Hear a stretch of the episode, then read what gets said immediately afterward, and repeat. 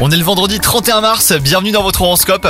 Les poissons, votre vie sentimentale semble manquer de passion et d'ardeur en ce moment.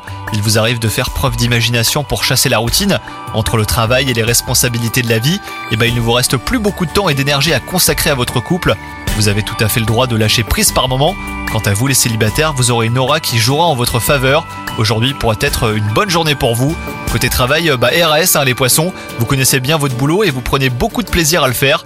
Soyez conscient de la chance que vous avez. La vie active n'est pas toujours un long fleuve tranquille.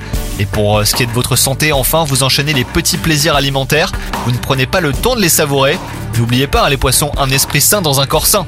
Je compte sur vous. Bonne journée à vous.